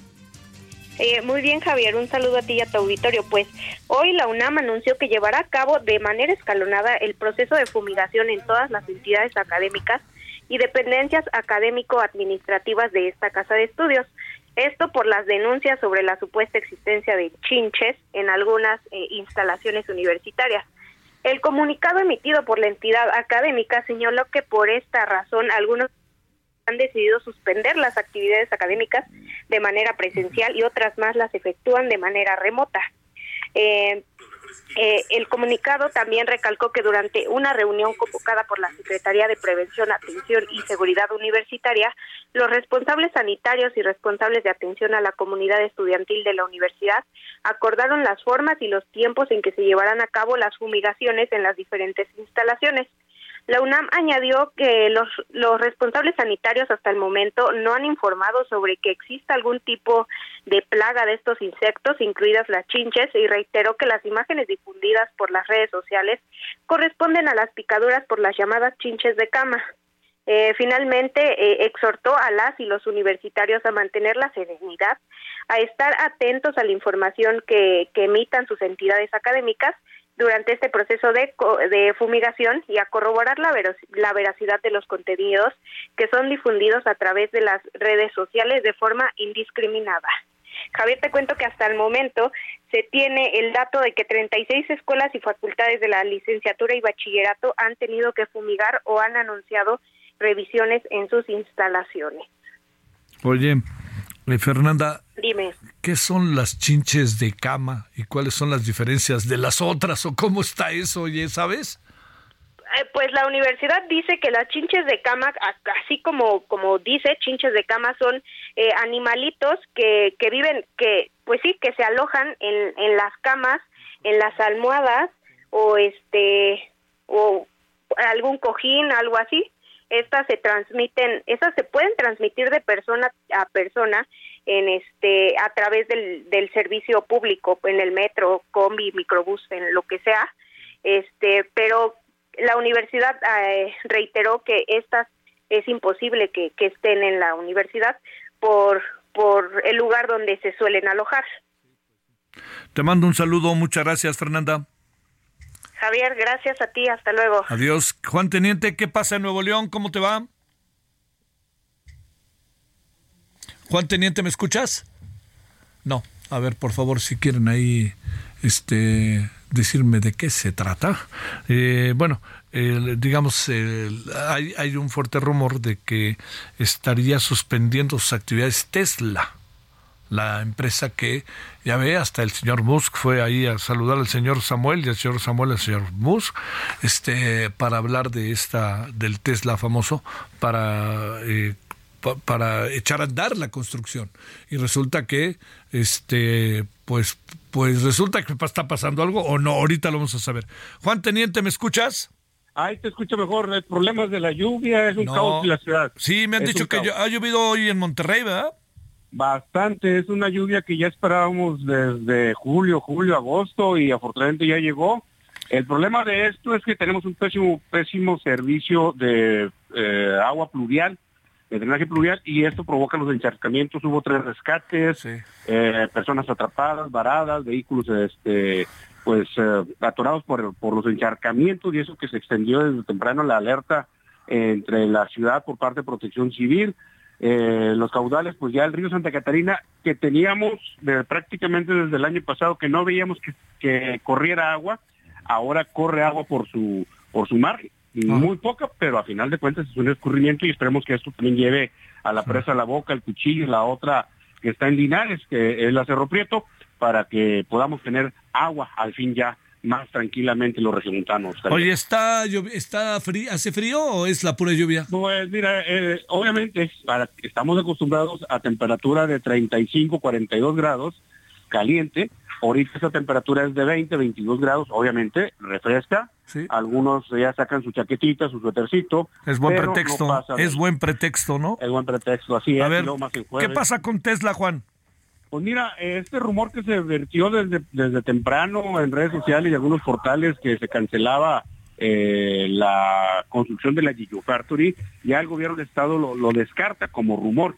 Sí, realmente sí se va a instalar. De hecho, mencionó el gobierno del Estado que se tiene una solicitud de permiso para la construcción o instalación de una sub este, empresa que administre o que dé energía eléctrica, subestación eléctrica a Tesla. Es lo primero con lo que se va a comenzar. Esto es eh, en base a una petición que hizo la empresa de Elon Musk para empezar a, a distribuir energía Sale. eléctrica. También hay permisos para, Sale, lo- Juan, para la mucha- cuestión de agua y drenaje. Te corto, perdón, Juan, porque nos cortan a nosotros. Pausa. El referente informativo regresa luego de una pausa.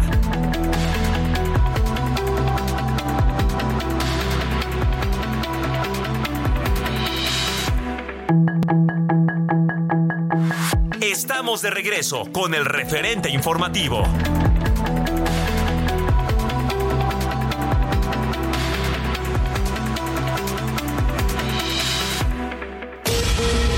El secretario de Seguridad Nacional de Estados Unidos, Alejandro Mayorkas, aseguró este jueves en México que la administración de Joe Biden se opone a la construcción del muro fronterizo y que las informaciones sobre su reanudación fueron sacadas de contexto.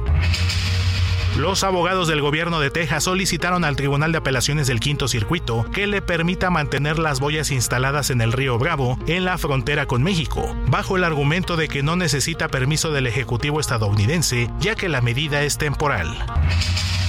La portavoz de la Casa Blanca, Karine Jean-Pierre, anunció este jueves que el presidente de Estados Unidos, Joe Biden, dará pronto lo que calificó como un gran discurso sobre Ucrania para instar a los republicanos de la Cámara Baja a cumplir su promesa y aprobar más ayuda militar para ese país. Durante su participación en la cumbre de la Comunidad Política Europea celebrada en Granada, España, el presidente de Ucrania Volodymyr Zelensky anunció que España, Italia, Francia, Reino Unido y Alemania apoyarán a su país con más defensas antiaéreas, armamento de larga distancia y artillería. El presidente de Rusia, Vladimir Putin, aseguró este jueves que nunca se ha opuesto y sigue sin oponerse al ingreso de Ucrania en la Unión Europea, al afirmar que no ve ninguna amenaza militar en la cooperación económica de cualquier país en uniones económicas. 80 personas murieron y otras 240 resultaron heridas en un ataque con drones durante una ceremonia de graduación en la Academia Militar de Homs, en el oeste de Siria, en uno de los ataques más mortíferos contra una zona controlada por la dictadura de Bashar al-Assad en los últimos años. El Congreso de Perú autorizó este jueves que la presidenta del país, Inca Dina Boluarte, viaje a Alemania e Italia del 11 al 15 de octubre próximos para cumplir con una agenda que le permitirá asistir a reuniones de alto nivel, entre ellas con el Papa Francisco en la Ciudad del Vaticano. Para el referente informativo, Héctor Vieira.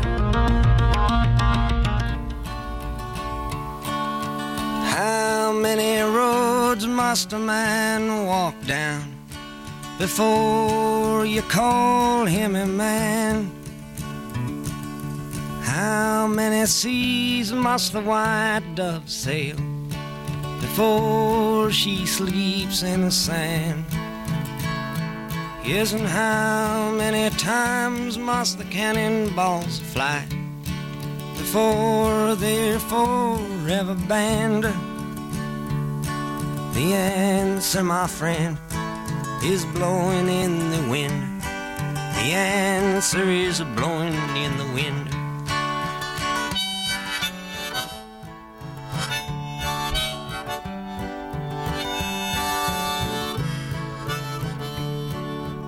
Bueno, ahí estamos con la respuesta está en el viento, Blowing in the Wind, con eh, Bob Dylan.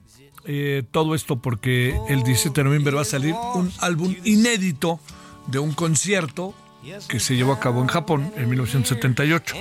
Lo que hace muy atractivo el asunto es que no solamente será, pues no sé, la reproducción de ese muy de esa gira que fue una gira muy famosa por Japón, sino que también agregará otra una que otra canción de las suyas. Y también hace plato platicábamos que decía, dicen que los Rolling Stones y Paul McCartney hicieron una canción. A ver, vamos a ver cómo le sale pues debe de estar interesante con dos íconos de la música inglesa, Beatles, lo que queda, y Rolling Stones.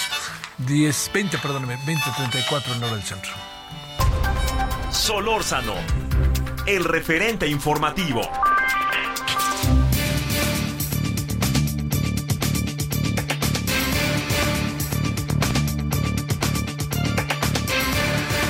Doctora Ileana Rodríguez Santibáñez, profesora investigadora de Derecho Internacional del TEC de Monterrey, aquí en el campus de la capital de la Ciudad de México. ¿Cómo estás, Ileana? ¿Cómo te ha ido? Pues muy bien. Lamentablemente no soy Bob Dylan y no puedo decir que la respuesta esté en el aire, pero bueno. bueno, oye, pero sí reconocerás que es de a de veras, ¿no? Sí, de a de veras. oye, Ileana, a ver, déjame plantearte. ¿Qué anda pasando que de repente hay como oleadas, pum, en la frontera y los dejan pasar? Alguien dice que incluso abren la frontera intencionalmente y que llegan a pasar tres mil, cuatro mil personas. No sé si es cierto, pero a ver, ¿qué anda pasando con esta, eh, en uno más de los capítulos de la crisis de refugiados, Ileana? Bueno, mira, eh, me encantaría entrar al plano de las teorías conspiranoicas y echarle la culpa a George Soros, que ya tiene 93 años, ¿no? Pero no, yo lo que creo es que efectivamente mm, hubo eh, relativamente un control, vamos a decir incluso involuntario por temas de la pandemia entre el 2020 y el 2022 por precisamente por el cierre de actividades económicas en muchos países que incluso tuvieron lo, lo, más parecido a un toque de queda a través del estado de emergencia y suspensión de garantías de tránsito, etcétera, etcétera, ¿no? Y, y Estados Unidos cerrando eh, su frontera y, por supuesto, instalando el título 42 que nos volvió virtualmente un país, eh, un tercer estado de espera para los migrantes que tenían peticiones de distintos visados hacia los Estados Unidos. Entonces, vamos a decir que el descenso que hay en esos años es producto de la pandemia, pero una vez que la pandemia se vuelve endémica, y otra vez se comienza a recuperar la actividad económica a nivel global, pues entonces afloran la cantidad de situaciones derivadas también o exacerbadas por la propia pandemia, como la aceleración de la pobreza. Eso por una parte. Por otra parte, también el nivel de conflictos. En este momento hay 30 guerras a nivel mundial que son conflictos armados internacionales como el de Rusia-Ucrania y otros de carácter interno o conflictos armados internos. Entonces, todo esto que también eh, se ve también eh, bastante complejo por eh, la nueva denominación que se ha tratado de dar a migrantes ambientales donde por las condiciones climatológicas estamos viendo flujos hacia otros territorios para tratar de sobrevivir. Pensemos en el África subsahariana o el África negra, que finalmente se está desertificando y que impide la siembra y pues hace que las personas tengan que salir o que mm, no hay agua en territorios completos, etcétera. Sí hay una movilidad más importante que también tiene que ver con el cambio climático, además de las guerras y conflictos armados. Entonces, sí hay una realidad de estos flujos, eh, aunque sí es curioso, vamos a decir, que independientemente de todo esto que lo ocasiona, justo en temporadas eh, que son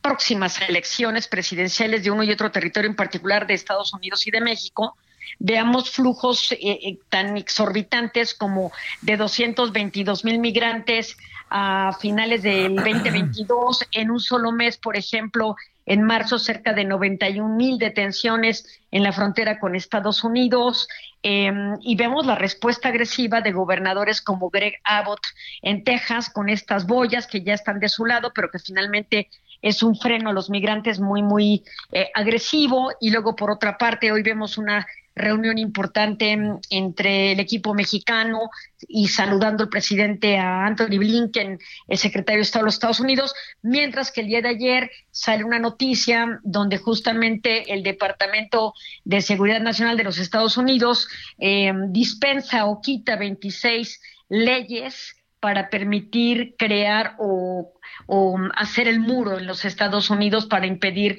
el cruce ilegal en la frontera. Entonces, eh, son estas situaciones las que llaman la atención, estas paradojas entre el discurso y los hechos, lo que nos dicen que finalmente si hay una problemática grave en el tema de migración irregular hacia los Estados Unidos, más allá de quiénes o con qué intenciones están promoviendo estos flujos que pueden también llegar a ser para desestabilizar a los propios estados. Oye, este, a ver, Liliana, eh, pero al fin y al cabo, ¿qué, qué presumes que, que lleva que se abra y se cierra la frontera en estos flujos que han sido muy este muy multicitados y todo esto ¿qué, qué presumes que anda pasando por ahí o, o, a qué se deberá que abren y cierran abren y cierran este y de repente como que se como que el hoyo express se abre en fin no sé a ver. Bueno recordemos que mm, desde el año pasado en esta reunión trilateral que hubo entre México, Estados Unidos, Canadá y luego después de haber creado, por supuesto, este diálogo de alto nivel en materia de seguridad, ya Estados Unidos, por ejemplo, igual que Canadá, se habían comprometido a acciones. Por ejemplo, Canadá dijo, yo voy a abrir la entrega de mil visas a haitianos, ¿no? Por el tema del idioma y el francés los acerca, si es que yo los voy a estar recibiendo. Pero mil no es nada, ¿no? Sí. Pero bueno, allí tienes una intención de regular la migración. Estados Unidos, eh, por, por, su cuenta, dijo, bueno, pues yo voy a hacer lo mismo, voy a entregar visados eh, contados a um, tres estados de, de, los cuales estamos recibiendo flujos, que son Venezuela, eh, Colombia, digo, perdón, Venezuela, Cuba y Nicaragua de estos tres estados que tienen líderes con un corte, vamos a llamar, eh, poco democrático o autoritario incluso en algunos casos, ¿no? Sí. Eh, y lo están dando cuenta gotas. Pero um, los flujos migratorios también estamos viéndolos desde Brasil. Eh, nosotros no le pedíamos visa a los brasileños para ingresar a nuestro territorio y ahora lo que estamos viendo es que migrantes que han adquirido, por ejemplo, la naturalización de Brasil o la ciudadanía, ya están también viniendo por nuestro territorio para brincar a Estados Unidos. El tema es cruzar a Estados Unidos. Entonces, ¿quién abre estas puertas? Primero los propios estados que los expulsan, incapaces de contener y, como diría nuestro mandatario, de atacar el problema de raíz, ¿no? O sea, no siempre tendríamos que esperar a que alguien más nos lo resuelva pero que sí falta dinero, pues sí, eh, pero la culpa siempre será los, de los más desarrollados según el discurso, ¿no? Uh -huh. Pero sí, este tipo de situaciones eh, que llevan al límite a las sociedades dentro de esta miseria, pues sí, necesariamente impulsa al anhelo de una mejor vida. Ahora, Estados Unidos ha mandado mensajes que muchas veces eh, los grupos de, de la trata de personas, los grupos criminales y los grupos que hacen negocio también del tránsito ilegal de personas o el tránsito irregular es desinformar. Eh, no hablan de las visas temporales H, H2 y H1, eh, no hablan de ello, no hablan de la visa NT, no hablan de otras formas que existen para entrar de manera regular a los estados, ¿no? Y vemos el esfuerzo, por ejemplo, incluso de la patrulla fronteriza en Estados Unidos sacando comerciales con el actor Villagrán que hace de Kiko, tratando de motivar a la gente a que se quede en sus territorios y que haga sí, las sí. cosas de manera legal, ¿no? O sea, hay incentivos, tú entras a la página de la Embajada de Estados Unidos y lo primero que te sale es cómo llegar a Estados Unidos de manera regular, pero la gente no se informa ni tampoco hay campañas tan tan amplias para esto y de este de esta brecha o esta fisura los grupos criminales hacen grandes negocios prometiendo eh, sueños que no van a cumplir, situaciones que no van a cumplir y por supuesto exponiendo eh, a estos grupos que se vuelven al final del día vulnerables en esos tránsitos tan peligrosos, peligrosos hacia otros territorios. Entonces, ¿quién abre la puerta? Los mismos estados. ¿Quiénes se aprovechan de esas circunstancias? Las bandas criminales. Eh, ¿Y quiénes son las víctimas? Pues los propios migrantes. ¿Qué acaba pasando mientras estamos hablando de Ciudad Juárez, quizá Matamoros, Tijuana? Eh, seguramente habrá otro lugar que se me pase de la frontera norte. ¿Qué anda pasando mientras esto sucede en la frontera sur? eh? Que ha sido, que está como el asunto estancado, como que ni para atrás ni para adelante. Sí, bueno, y, y de ahí por eso también encontramos el discurso del mandatario mexicano diciendo, bueno, lo que interesa también es eh, consolidar un polo productivo en el, en el sur, en nuestra frontera, para tratar de que estos asentamientos de migrantes que se quedan varados ahí, pues también generen o tengan la oportunidad a partir de una mano de obra controlada, ¿no? Yo te diría que en este momento, si tú mandaras a un periodista o un reportero a hacer mediante una metodología cuantitativa y cualitativa eh, cuántas personas están trabajando en el tren Maya, te darías cuenta que también estamos contratando a migrantes eh, del, de Centroamérica, que finalmente van a estar ahí hasta que la obra se termine y que están siendo remunerados y que tienen una visa de trabajo temporal eh, que el Estado mexicano también está promoviendo, ¿no? No una visa humanitaria, sino visas de trabajo temporales. Entonces, eh, ¿pero qué va a pasar después de esto? Pues estos flujos migratorios o se quedarán asentados de manera irregular o eh, tomarán camino hacia el norte. ¿Qué está pasando? Bueno, pues que la autoridad en ese momento es ineficiente, pero que recordemos que desde la era Trump, que nos amenazó con incrementar aranceles de acero y aluminio, nosotros tuvimos que negociar eh, la disposición de efectivos Guardia Nacional a lo largo del territorio. En ese momento, 15 mil miembros de la Guardia Nacional, ahora superan los más de 25 mil, ¿verdad? A lo largo de todo el territorio para contener los flujos migratorios eh, que entran por el sur. Ahí la situación, por supuesto, es de mucha mayor vulnerabilidad, no solo por los grupos eh, criminales, sino incluso por la propia autoridad que los tiene en calidad prácticamente o parecido a- a detención, ¿no? No, no necesariamente tratados como migrantes que necesitan un espacio y tendrían que retornar a sus territorios en caso de no poder acreditar esta necesidad para la entrega de un visado humanitario. Entonces, la situación en el polo sur de nosotros, por supuesto, es todavía mucho peor que la que encontramos hacia el norte. Estados Unidos, de repente, por ejemplo, si llegan a tocar suelo americano, abren la frontera y comienzan un proceso para identificar a los migrantes y dar la posibilidad de que algunos se queden y otros, por supuesto, puedan retornar. Pero nosotros, en nuestro caso, no tenemos la capacidad y existen tremendas críticas en contra del Instituto Nacional de Migración, después, por supuesto, de ver estos centros de detención donde eh, quienes los custodiaban no tenían ni llaves para poder salvaguardar la, la seguridad de los que allí estaban y que los vimos públicamente incendiándose tras de un incendio que ellos mismos provocaron para presionar a la autoridad para salir. Entonces, eso habla de una incapacidad de la propia autoridad para dar las condiciones mínimas de trato humanitario a los migrantes. Una, mm, no sabemos también, porque muchas veces no se denuncia, el grado de vulneración a los derechos humanos de estos grupos que finalmente son coaccionados, presionados y por la propia autoridad que porta un arma, por ejemplo, ¿no? Entonces, yo pienso que la situación en, en la parte sur y además, obvio, por las inclemencias del tiempo, pueden ser todavía mucho más lacerantes que hacia el norte. Híjole, híjole. Oye, a ver, para, para cerrar, eh, Iliana, eh, ¿tendremos una idea de cuántos migrantes están hoy en el país o no?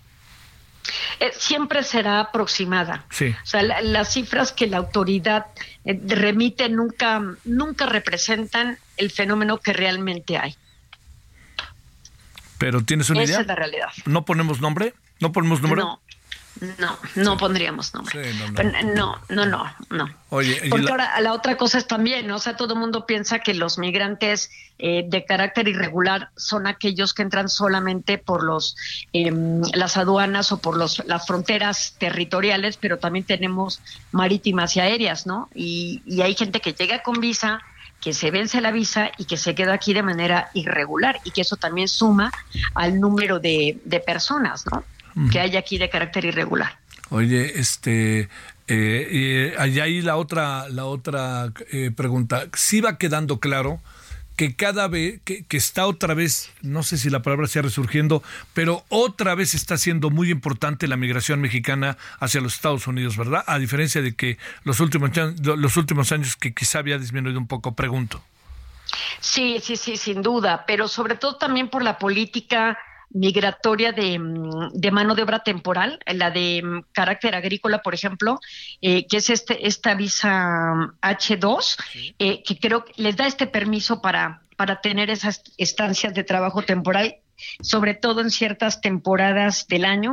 Yo recientemente en un vuelo de regreso en Denver conviví con muchos trabajadores que venían justo de la siembra de las berries en Portland y otros estados, en Oregon, eh, um, Estados Unidos al norte. Entonces creo que eso es muy interesante, pero también otro tipo de obra de mano mucho más calificada con el otro tipo de visado, eh, donde vemos a soldade- soldadores y otros tipos de oficios que son necesarios para la construcción en Estados Unidos. Ahora, esto también tiene que ver y esta apertura de grupos de trabajo de carácter temporal a este paquete que aprobó el Congreso para una nueva infraestructura en Estados Unidos y que tomará prácticamente los próximos 10 años de ocupación de mano de obra de todo tipo para poder satisfacer las demandas que esta nueva infraestructura de alto alcance tendrá para los Estados Unidos. Entonces, sí es un país que puede llegar a tener esta oportunidad para mm, mano de obra, vamos a decir, calificada. Te mando un gran saludo, Ileana Rodríguez, doctora. Gracias. Gracias. Hay, hay por ahí un estudio Sí, de la sí, sí, venga. Migratoria eh, que se llama Estadísticas Migratorias, donde vienen algunos números aproximados. Este estudio lo saca Gobernación. Es una síntesis y ahí vienen algunos datos interesantes sobre tu pregunta de cuántos migrantes hay en México, etcétera. Ahí viene cifrado incluso por meses, eh, nacionalidad, etcétera. Ahí podríamos encontrar alguna pista para referente numérico. Te mando un gran saludo y muchas gracias que estuviste con nosotros. No, no, hombre, hasta luego. Adiós, gusto, Ileana, chao. que tengas Bye, buena bye, bye. noche. Bueno, vámonos a las 10 20 con 49 en Lora del Centro. Vamos primero a Tijuana. ¿Sí? ¿O no? Al revés. Vámonos primero a Tamaulipas. Carlos Juárez, cuéntanos, Carlos. Hola, ¿qué tal, Javier? Buenas noches, qué gusto saludarte a ti y a todo tu auditorio. Primero te comento que el ingreso del Frente Frío número 41 ha originado una contingencia en la ciudad de Matamoros, Tamaulipas y en diferentes partes del estado debido a que hay fuertes precipitaciones, así como también caída de granizo en algunos municipios, pero lo más fuerte en la ciudad fronteriza con Texas, en donde se tuvieron que despegar 145 trabajadores para acciones de desagüe debido a las inundaciones que se registraron en varias avenidas y calles, así como también en un puente internacional. Se estima que cayeron tres y media pulgadas de agua durante las últimas horas en esta ciudad fronteriza. Por otra parte, te comenta en seguimiento a lo que ocurrió en la parroquia de la Santa Cruz en Ciudad Madero, Tamaulipas, que ya son 12 las víctimas mortales de este accidente ocurrido el pasado domingo. Esto luego de que una mujer de 48 años de nombre de Leticia que estaba internada en el hospital del IMSS Bienestar, doctor Carlos Canseco de Tampico, perdiera la vida durante la madrugada del día de hoy. Hay que señalar que ella presentaba una fractura de cráneo y no sobrevivió a las fuertes lesiones que presentó. La Fiscalía General de Justicia sigue con las investigaciones y tiene abierta una carpeta de investigación por homicidio doloso. Javier, es la información. Te mando un saludo. Gracias, Carlos Juárez, hasta Tamaulipas. Terrible lo decía Madero. Terrible, terrible, terrible. Lo que uno se pregunta es cómo es posible que no hayan previsto ahí. Bueno, ahora sí vamos a, a Tijuana, que tiene que ver con lo que platicamos hace un momento con Ileana Rodríguez y nos vamos con Ana Laura Wong. Ana Laura, ¿cómo has estado? ¿Qué tal, Javier? Muy buenas noches. Pues informarles que este los cruces eh, ilegales pues continúan en esta zona fronteriza. Hoy por la madrugada se registró pues otro cruce masivo de migrantes entre niños, adultos y bueno, esto ocurrió en la canalización del río Tijuana. Este momento pues fue grabado por automovilistas que transitaban sobre la Avenida Internacional a unos muy muy cerca de la garita del Chaparral y bueno, se estima que eran alrededor de 200 migrantes, la mayoría originarios de Guinea, de Guinea y buscaban cruzar entre las obras que realizan para reforzar el muro fronterizo. Y una vez que lograron cruzar, se entregaron a la patrulla fronteriza porque ellos piensan que de esta manera pues rápidamente ya van a obtener el asilo humanitario. Sin embargo, el titular de la Dirección de Municipal de Atención al Migrante aquí en Tijuana, Enrique Lucero Vázquez, pues nos explica que los migrantes pues ya han identificado este punto fronterizo para hacerlo eh, de forma ilegal porque saben que eh, si son, eh, no saben más bien que serán retornados con un castigo de cinco años para ingresar de manera legal a los Estados Unidos.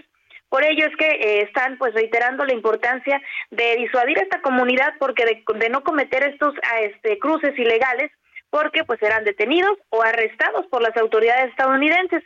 Eh, se estima que el, Instituto Nacional de Migración aquí en Baja California, que alrededor de 200 personas son deportadas diariamente desde Estados Unidos. Entonces, eh, ya es el segundo cruce masivo. eh, esto ocurrió la semana pasada. Hoy por la madrugada será el segundo. Entonces, pues el llamado que hacen es para evitar que, que crucen de manera ilegal porque de todos modos pues no van a obtener lo que ellos buscan, que es el asilo humanitario.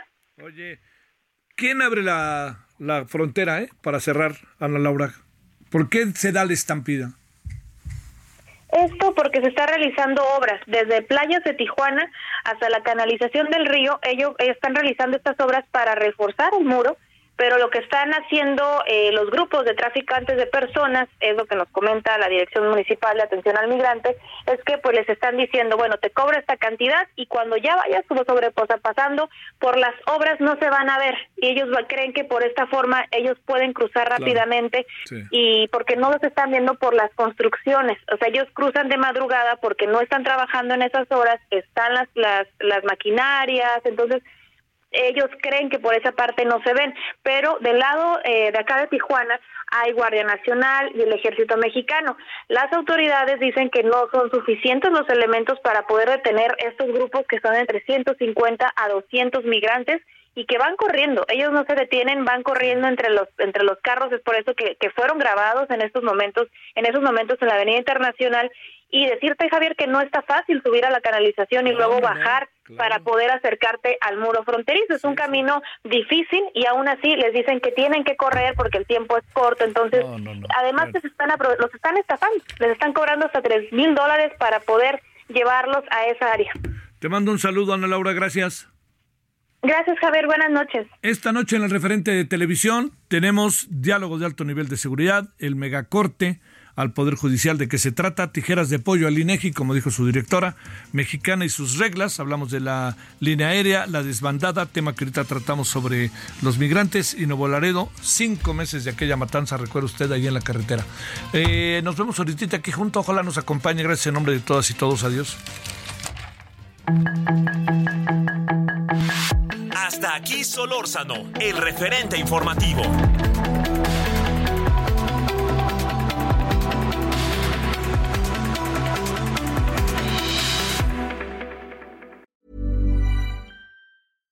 Hi, I'm Daniel, founder of Pretty Litter. Cats and cat owners deserve better than any old fashioned litter. That's why I teamed up with scientists and veterinarians to create Pretty Litter. Its innovative crystal formula has superior odor control and weighs up to 80% less than clay litter. Pretty Litter even monitors health by changing colors to help detect early signs of potential illness. It's the world's smartest kitty litter. Go to prettylitter.com and use code ACAST for 20% off your first order and a free cat toy. Terms and conditions apply. See site for details.